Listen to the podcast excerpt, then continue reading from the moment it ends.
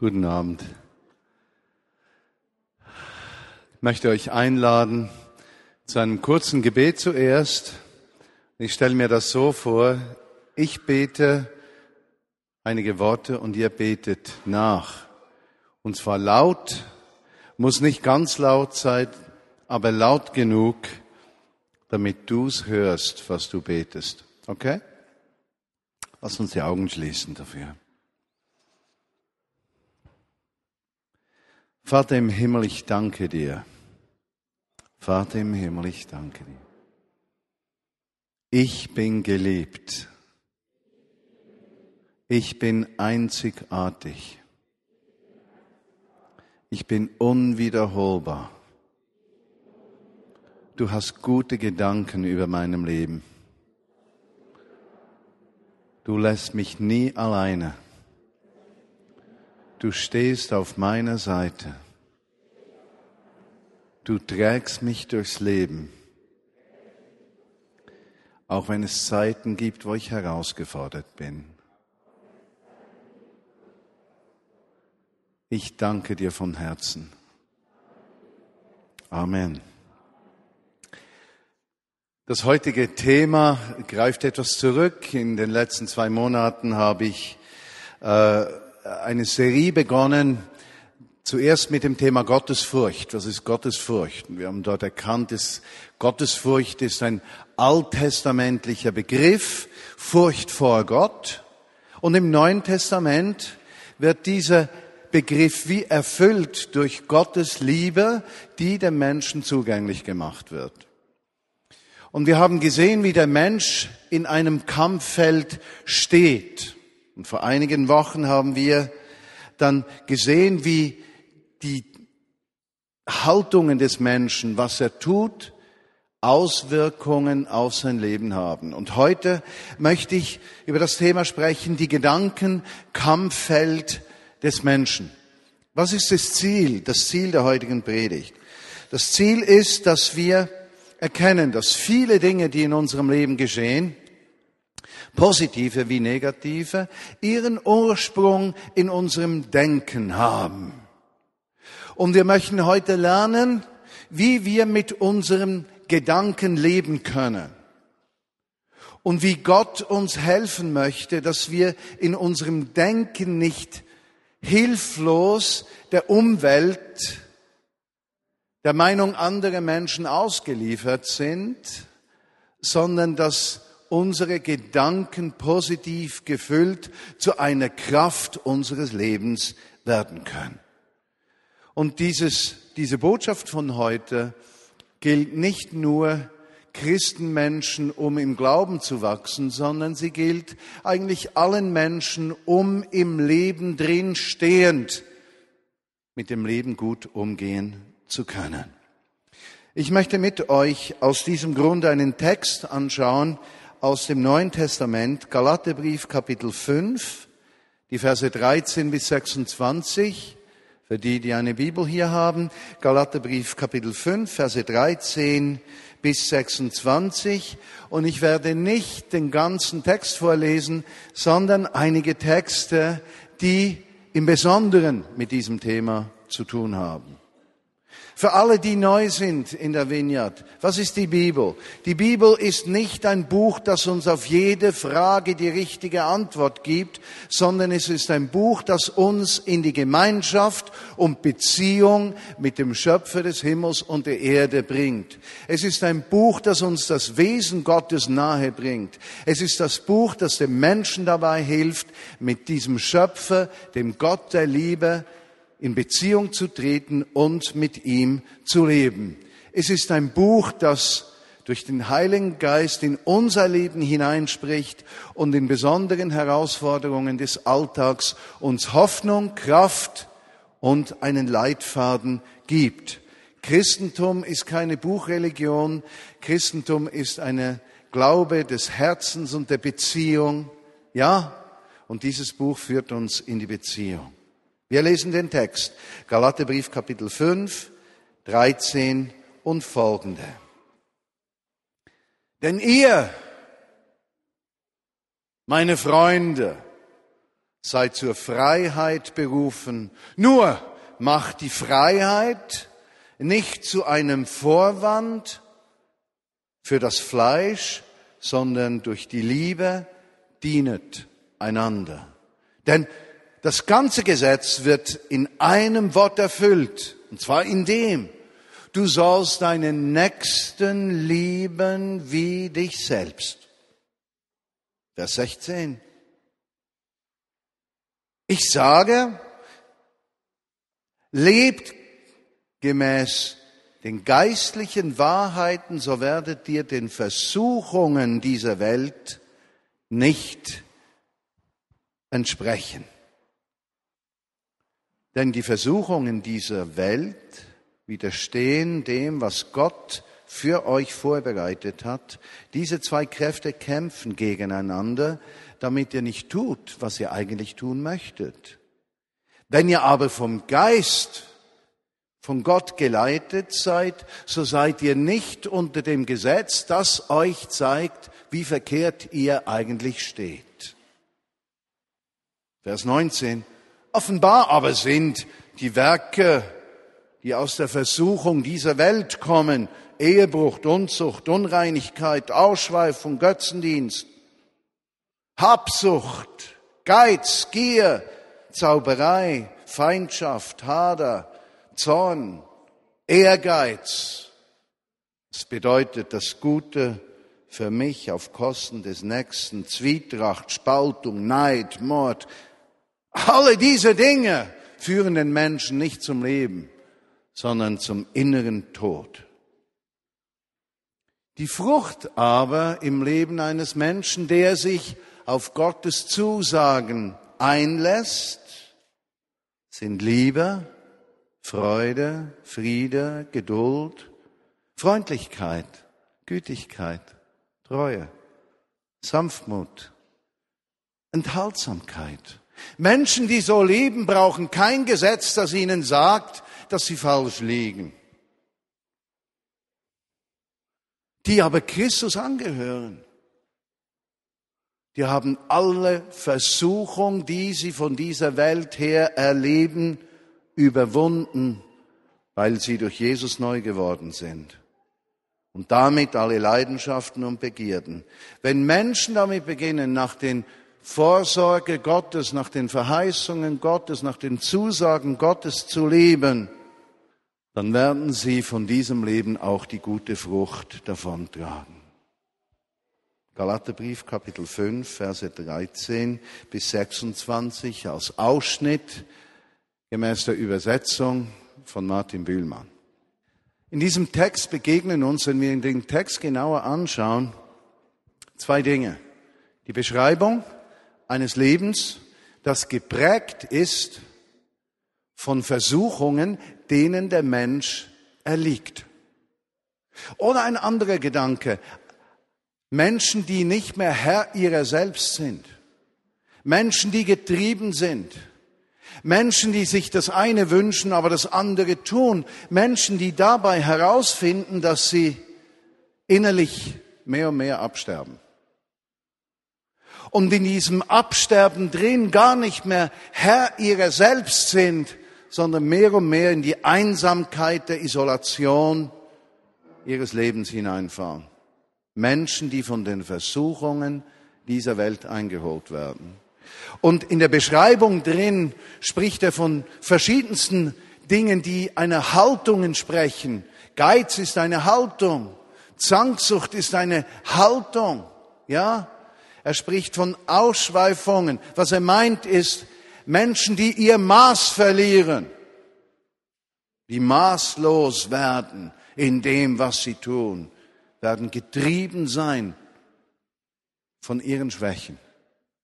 Und solche Menschen brauchen ein Gesetz, das ihnen sagt, das ist falsch. Aber dann gibt er das Gegenbild, das Spiegelbild davon sozusagen im guten Sinne. Das sind Menschen, die geprägt sind von Sanftmut. Zum Beispiel ein sanftmütiger Mensch muss nicht das Recht einfordern, wozu er das Recht hätte, weil er innerlich sanft geworden ist. Das sind Menschen, die die innere Mitte gefunden haben. Menschen, die von Liebe, Sanftmut, Treue, Frieden geprägt sind. Sie sind zur Ruhe gekommen im Wissen, dass sie ein Leben nicht aus eigener Kraft führen wollen und müssen, sondern dass in ihrem Leben das Gute am Ende in allen Herausforderungen gewinnen wird. Und diese zwei Seiten, die leben in uns drin. Sie kämpfen.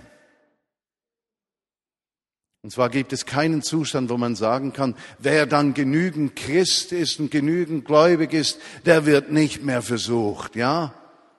Sondern wir müssen mit der Tatsache leben, dass wir in diesem Leben versucht werden von Kräften, die Einfluss gewinnen möchten in unserem Leben. Und die Frage ist, was machen wir damit? Die Frage ist, wie gehen wir damit um?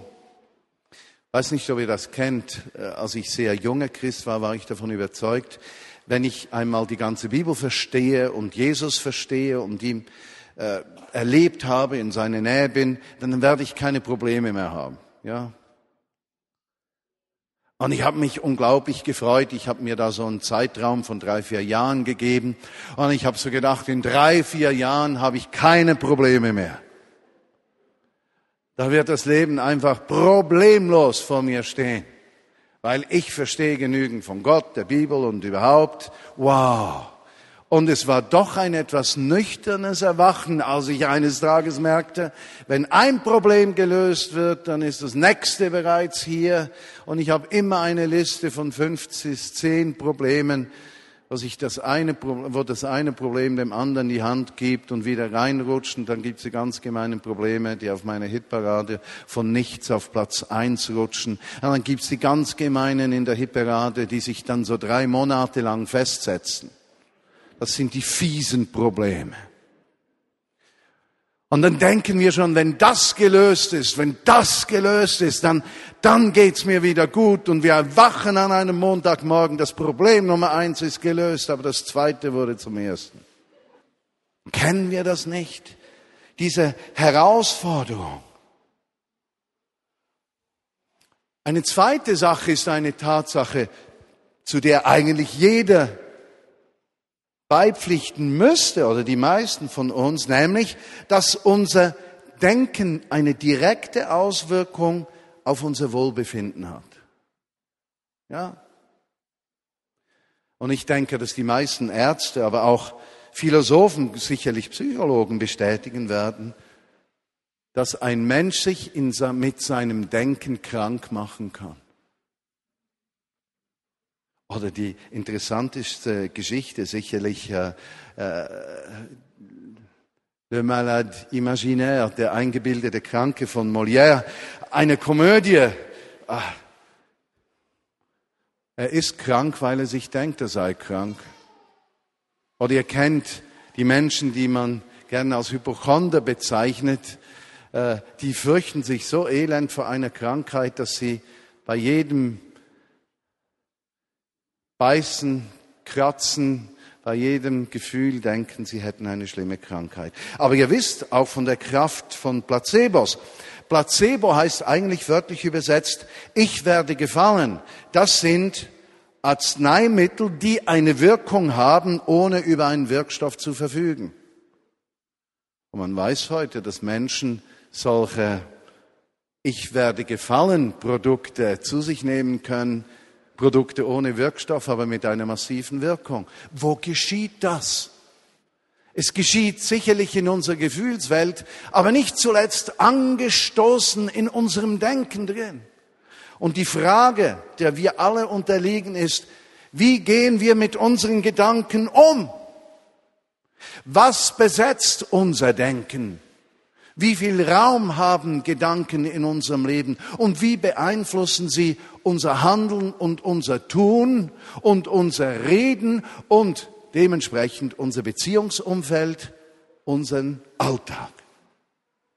Das beste Beispiel ist für mich sicherlich meine Schwiegermutter, von der ich ab und zu erzähle. Ich hoffe, ich darf noch einige Jahre von ihr erzählen. Sie ist 93 und sie hat ja diese herrlichen Schmetterlinge gestrickt.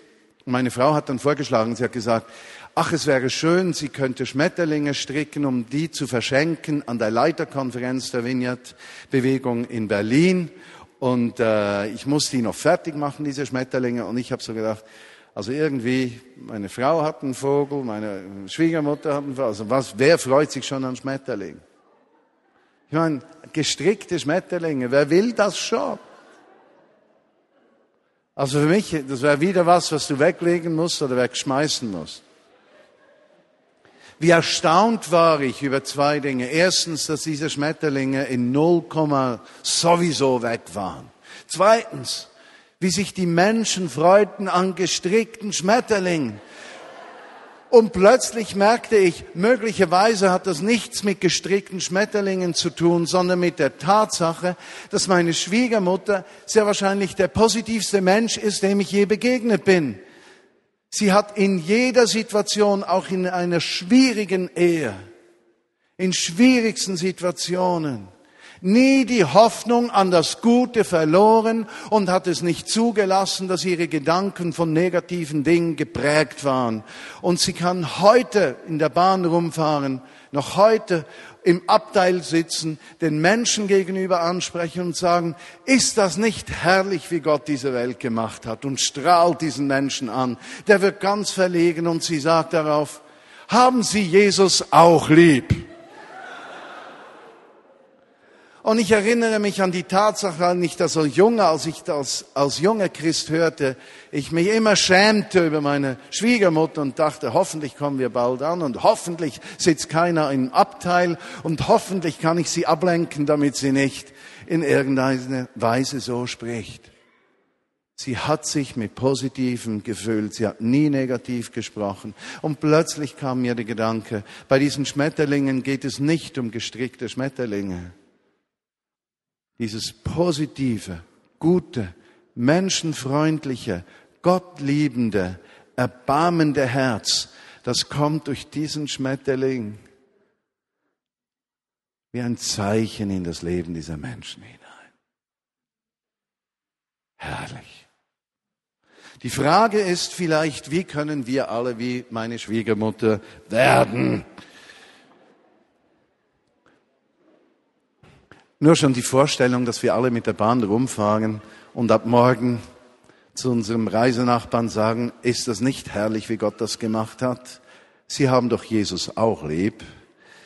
Fällt mir schwer, das vorzustellen. Aber wie können wir in diesem Kampffeld unseren Denken, wie können wir einen Sieg gewinnen? Wie können wir erleben, dass wir nicht mehr geprägt sind von negativen Dingen. Und lass mich das sagen, viele Menschen leiden an Depressionen, weil dieses dunkle, negative so stark wird, dass es ihr ganzes Sein einnimmt und sie keine Hoffnung mehr haben.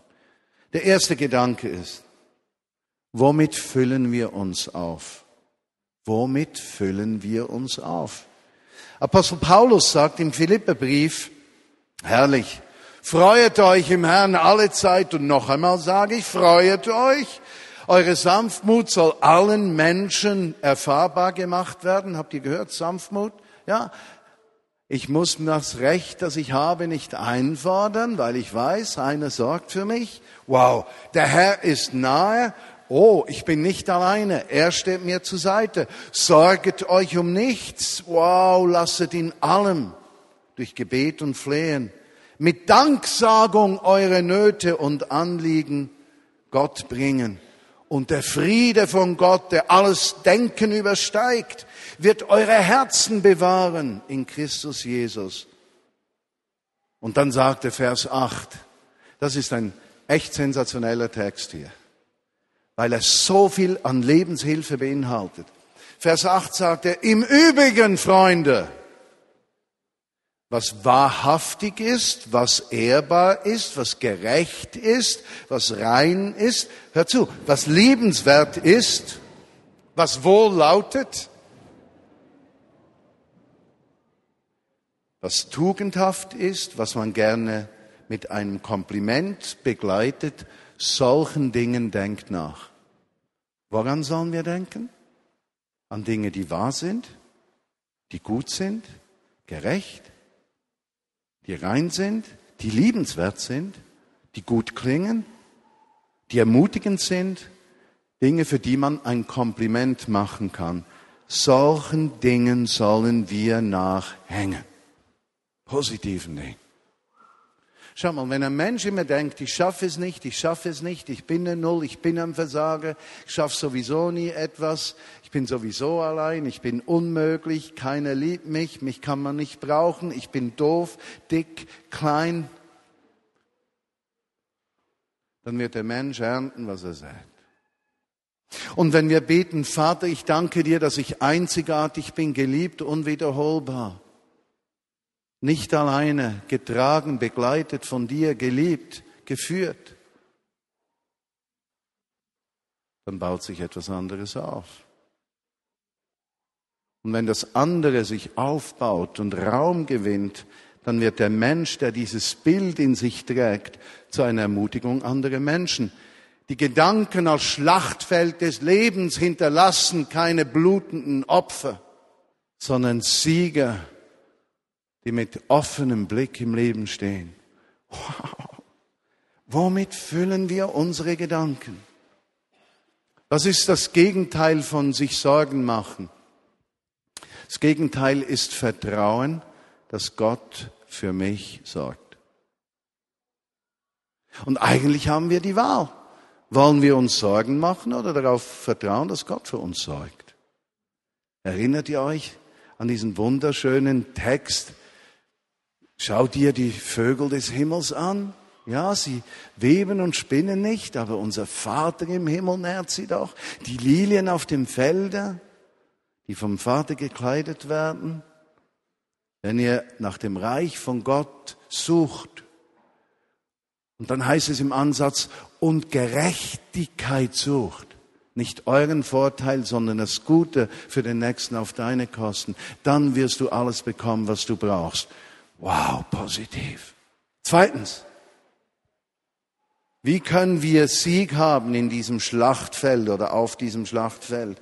Wiederum Apostel Paulus schreibt, den Reinen ist alles rein, dem Befleckten aber ist nichts rein, sondern befleckt ist ihr Denken und ihr Gewissen.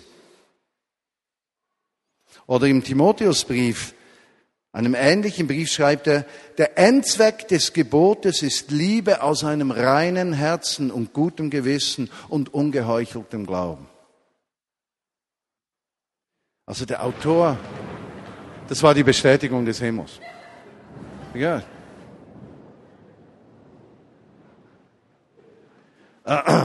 In zwei Minuten wieder, bitte. Der Autor spricht zwei Dinge an. Das Denken und das Gewissen. Das Gewissen des Menschen äußert sich über sein Denken.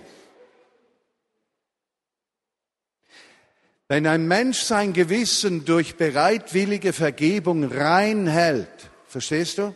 Wenn du jeden Tag den Tag abschließen kannst, wenn dein Versagen und das Versagen anderer Menschen an dir jeden Tag einen Abschluss findet, dann wirst du am nächsten Tag frei sein vom Gewicht, das dich sonst runterziehen möchte und dir sagen möchte, was für ein Versager du bist oder andere sind. Und solange deine Seele gefangen ist mit deinem Versagen und dem Versagen anderer Menschen und du den Tag nicht abschließen kannst, um mit reinem Gewissen in den neuen Tag zu gehen, wird dieses Schlachtfeld immer blutiger. Aber wenn du abschließen kannst und am Morgen erwachst, und sagen kannst, danke, Vater im Himmel, dass meine Schwachheiten, mein Versagen von dir am Kreuz getragen wurden. Ich darf mir vergeben. Ich darf mir vergeben. Ich darf meinem Nächsten vergeben. Und ich darf jetzt erwarten, dass ein herrlicher Tag kommt, geführt von dir. Wer hat größere Lebensqualität?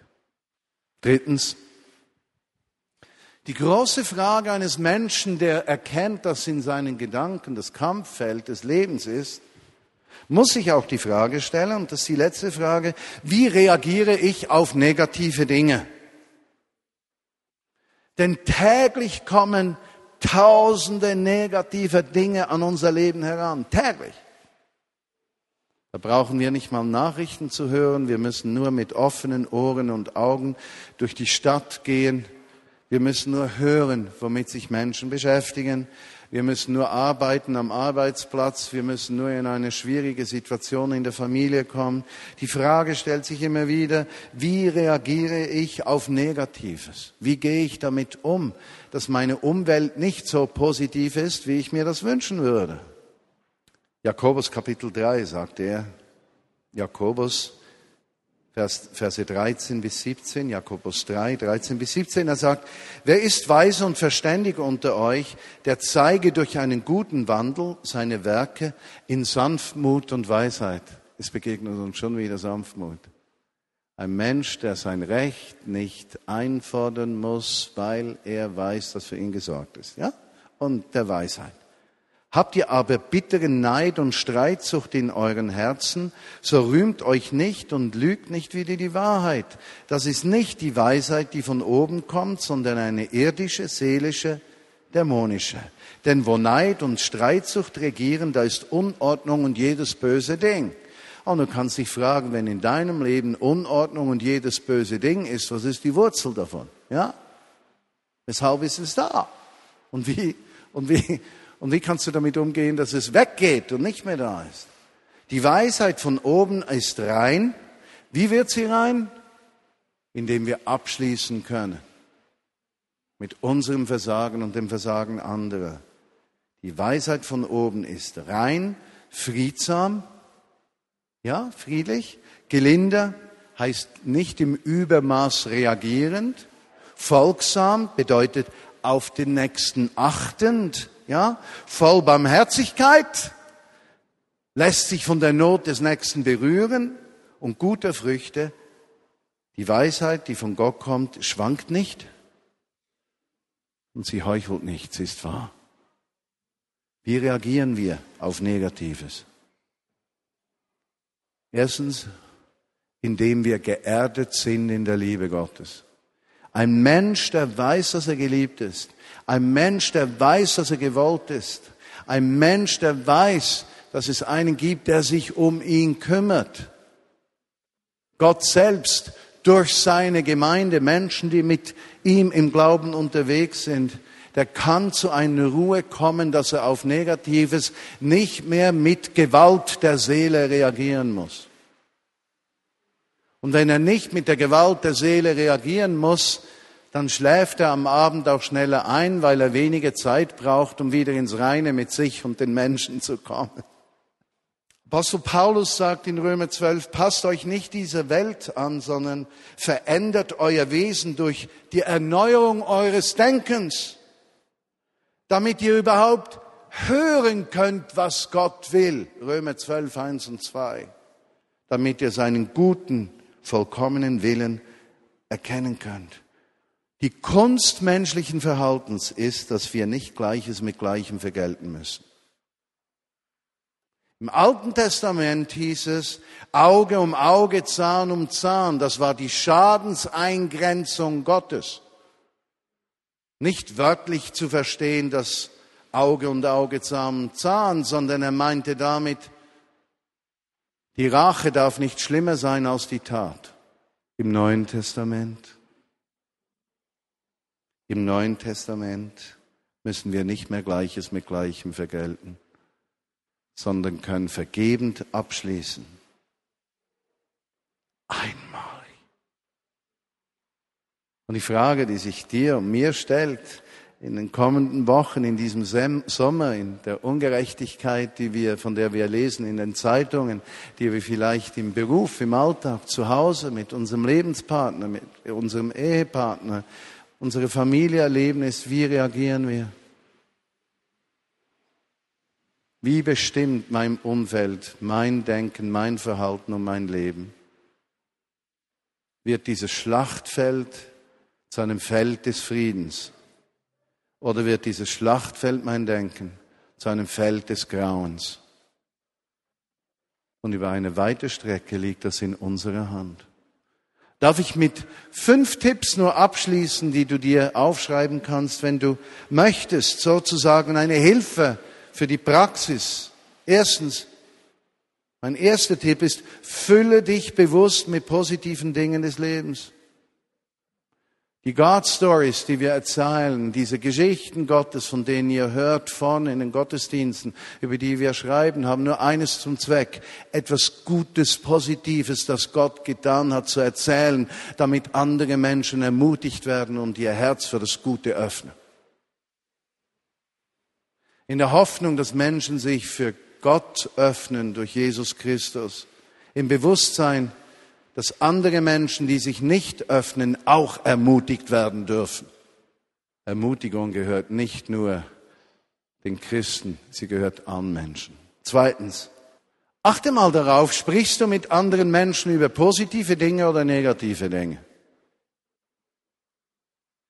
Und wenn du erkennst, du sprichst häufig über Negatives, wie wäre es, wenn du das mal etwas ausgleichen würdest? Du musst ja nicht gleich ins Extrem fallen, dass es nur noch positiv ist. Aber wie wär's mit kleinen Schritten der Veränderung? Und wenn dir auffällt, dass du über eine Person oder eine Drittperson sprichst oder eine Situation und du kommst so in die negative Spirale rein, wenn du plötzlich sagst, halt, stopp, lass uns noch fünf Minuten über was Positives sprechen. Sozusagen sanfte Veränderung und zagte Umkehr zum Guten. Drittens, wenn du zu dieser Sorte Menschen gehörst, die zuerst immer das Negative erwarten, du stehst am Morgen auf, stehst vor deinen Kleidern und denkst, heute wird es ganz bestimmt regnen. Oder heute geschieht bestimmt was Schlechtes. Du ziehst es an. Sprich nicht zuerst negative Erwartungen aus, sozusagen das tägliche Bekenntnis des kommenden Gau das tägliche Bekenntnis des größten anzunehmenden Unfalls. Wenn du so sprichst, siehst du A, diese Dinge an und du wirst keiner mutiger. Sprich nicht zuerst negative Erwartungen aus.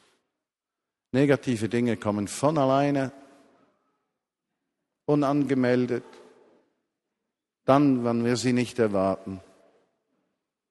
Es ist viel besser, wir können mit Negativen umgehen, wenn wir ermutigt sind, als wenn wir bereits entmutigt sind, noch bevor sie eintreffen. Viertens. Lasse dir Zeit mit der Reaktion auf Angriffe auf deine Person und negative Dinge. Wisst ihr, ich selbst musste das lernen. Ich bin ein impulsiver Mensch und lerne das immer noch. Ich habe viele Briefe geschrieben und nie versandt. Ich habe dann irgendwann gelernt, dass es klug ist, wenn ich meine Briefe zuerst einem meiner Freunde gebe, um sie zu lesen.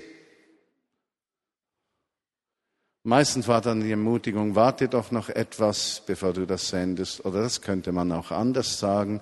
Oder es kam das Feedback, ich denke, das ist nicht hilfreich. Lass dir Zeit. Lass dir Zeit. Wir haben Zeit. Und der fünfte und letzte Gedanke ist, am Morgen, wenn du aufstehst, leg deine Hand auf deinen Kopf und sage, Herr Jesus, ich unterstelle mein Denken deiner Herrschaft. Fülle du mich mit deinen Gedanken.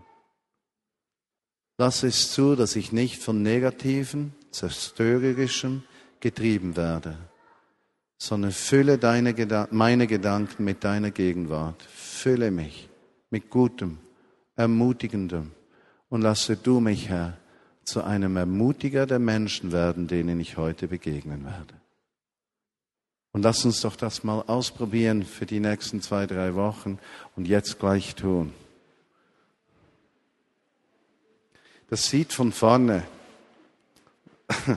schamper lustig aus. Herr Jesus, ich unterstelle dir meine Gedanken. Du bist mein Herr. Fülle du mich mit positivem, guten, ermutigendem. Sprich zu mir über mich und deine Liebe zu mir und lass es nicht zu, dass das Negative, Zerstörerische, das in meinem Leben Kraft gewinnen möchte, überhand gewinnt, sondern deine Gegenwart das Gute und Ermutigende hervorbringt. Ich unterstelle mein Denken deiner Herrschaft in der kommenden Woche. Und ich brauche nicht gleich negativ zu reagieren, sondern geführt von dir darf ich ein ermutiger sein der Menschen, denen ich begegne. Amen.